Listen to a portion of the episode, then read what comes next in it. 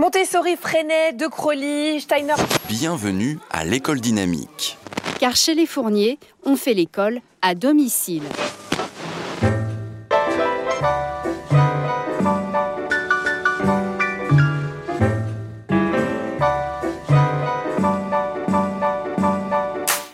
Montessori, Freinet ou encore instruction à domicile, les pédagogies dites différentes ou alternatives sont de plus en plus visibles et médiatisées ces dernières années. Que ce soit par la création d'établissements privés, mais aussi par l'introduction de ces pédagogies à l'intérieur du système scolaire, leurs défenseurs militent pour une autre manière d'éduquer.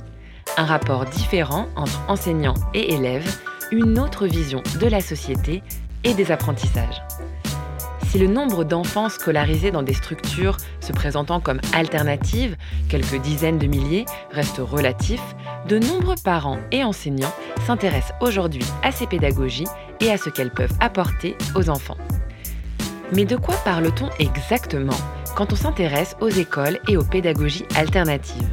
Et quels sont les défis qu'elles posent à l'institution scolaire? Pour le savoir, nous avons mené l'enquête. Enquête d'école, Diane Béduchot.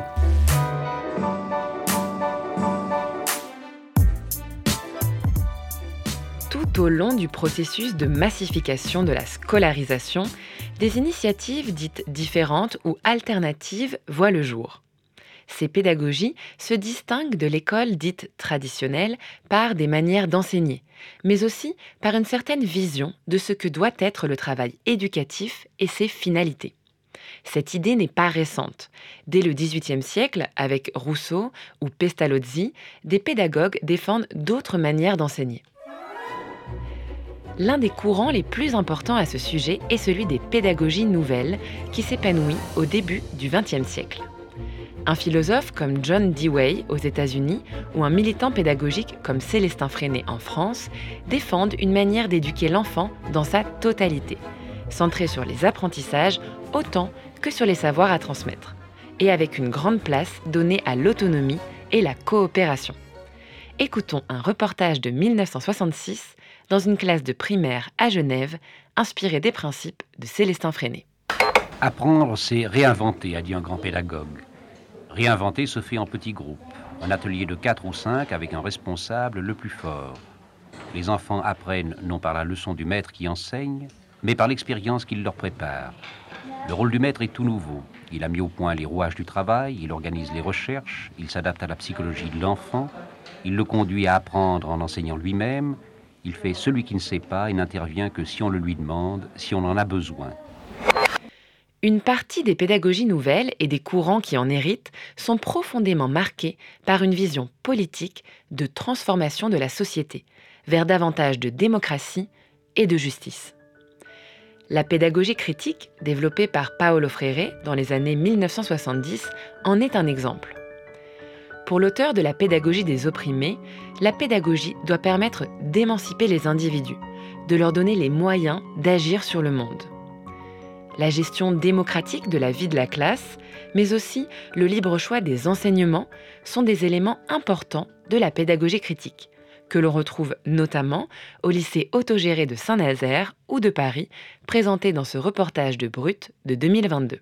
Ici, on est au lycée autogéré de Paris. C'est un endroit particulier, bah, tout simplement parce que c'est un lycée autogéré. Donc euh, les élèves vont euh, tout faire ensemble. Il n'y a pas vraiment d'administration, il n'y a pas euh, de personnel de ménage, il n'y a pas de personnes qui nous font à manger. On n'a rien de tout ça et c'est les élèves et les professeurs ensemble qui vont tout faire.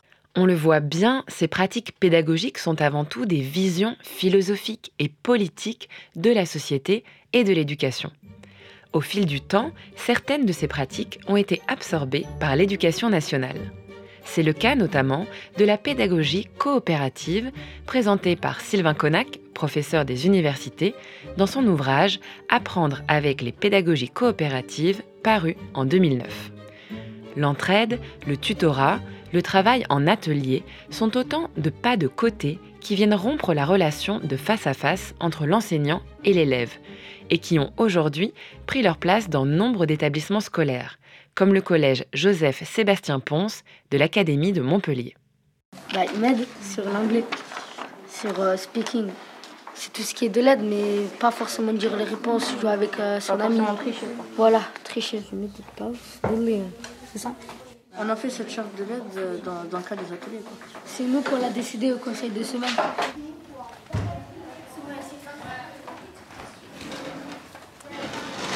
Le conseil est ouvert. On ne se moque pas, on écoute celui qui, qui parle, on demande la parole. Qu'est-ce que vous avez à dire pour que la, la classe fonctionne mieux À côté des principes hérités des pédagogies nouvelles, on observe depuis une dizaine d'années le développement de pédagogies dites alternatives qui se positionnent contre l'institution scolaire. Cette expression regroupe un ensemble hétéroclite de pratiques d'enseignement qui vont des écoles dites démocratiques aux écoles privées traditionnalistes en passant par les écoles Montessori ou Freinet. Sylvain Vagnon, professeur des universités en sciences de l'éducation, parle à ce sujet de nébuleuses ou de galaxies, tellement ces pratiques et leurs fondements sont parfois éloignés les unes des autres. Tout le matériel qui est ici est construit selon le principe de l'autocorrection, un peu comme les pièces de vaisselle brisées. N'oubliez pas qu'un enfant sait très bien quand il commet une erreur. C'est pour cette raison qu'une seule maîtresse travaille avec de nombreux élèves sans problème.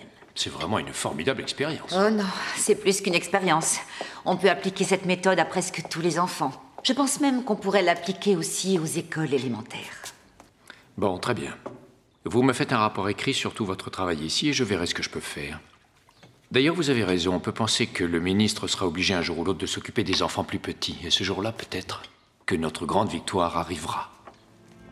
Le récent succès de la pédagogie Montessori, à la fois dans et en dehors de l'enseignement public, en est un cas particulièrement intéressant. Aujourd'hui, elle semble apporter une réponse pour de nombreux parents et enseignants soucieux de répondre aux besoins et au rythme de l'enfant. Ce succès s'inscrit dans un contexte plus général où l'épanouissement de l'enfant est présenté comme une priorité. Pour ces enfants de 3 à 6 ans, c'est un peu l'école de leurs rêves. Le principe de base, c'est choisir seul son travail en fonction de ses envies. On tire ou on n'attire pas Cet après-midi, Agathe, 4 ans, veut découvrir ce qui est attiré par un aimant et ce qui ne l'est pas. Son autonomie est relative. La petite fille est suivie en permanence par une éducatrice. La première fois, j'ai présenté, elle a observé et après, elle reproduit pour euh, pouvoir euh, s'entraîner à comprendre euh, la notion. Alors là, c'est l'aimant, évidemment. Reconnaître les formes ou encore construire une arche, Agathe apprend en s'amusant.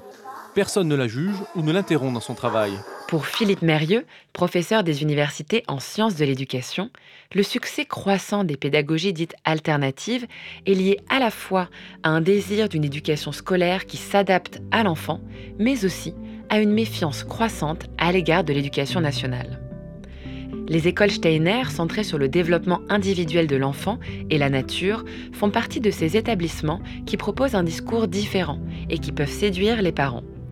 Mais ces dernières années, la mission de lutte interministérielle contre les dérives sectaires ne cesse d'alerter sur les risques encourus par les élèves à la suite de signalements de parents, comme le montre ce reportage d'Arte sorti en avril 2020. Marianne a inscrit l'an dernier son fils dans le jardin d'enfants d'une école sous contrat avec l'État qui se disait Steiner Montessori Freinet. Or, la jeune femme s'aperçoit qu'on y véhicule une idéologie marquée par des rituels, comme la spirale de l'avant, un grand classique des écoles Steiner.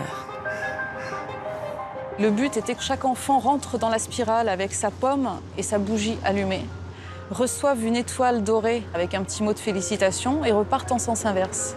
Le tout dans une ambiance obscure et à l'aide de bougies et de chants liturgiques. Je m'y attendais pas. Au-delà de la scolarisation dans des écoles différentes, pour certaines familles, la remise en cause de l'éducation scolaire se traduit par le choix de ne pas scolariser du tout leurs enfants. La non-scolarisation concerne moins d'un pour cent des enfants en âge d'aller à l'école en 2020. Cela concerne à la fois des enfants qui suivent des cours à distance, par le biais du CNED par exemple, mais aussi les enfants qui suivent un enseignement en famille ou en communauté, comme dans cet éco-village de l'Ariège, présenté dans un reportage de Brut en janvier 2023.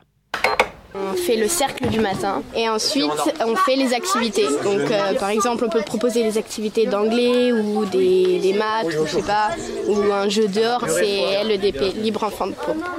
Ce matin je vais aller proposer un petit coup dans la serre pour rempoter les petites plantes. Moi, je vous propose euh, une sorte de course d'orientation, chasse au trésor, à créer vous-même. On propose avec euh, Thomas Claire un atelier anglais. Donc c'est très court, c'est vraiment une demi-heure maximum. Moi, je veux bien. Vas-y, moi, j'ai bien. Deux. l'atelier de Nicolas. Les écoles dites différentes ou démocratiques, l'instruction à domicile, tous ces exemples, même s'ils restent marginaux, viennent interroger le système traditionnel. Parmi leurs points communs, on retrouve le développement personnel, des liens d'autorité moins importants entre enseignants et élèves, ou encore la valorisation d'activités manuelles ou artistiques. Ces écoles illustrent également l'aspiration des familles à une meilleure prise en compte du bien-être et de l'épanouissement des enfants.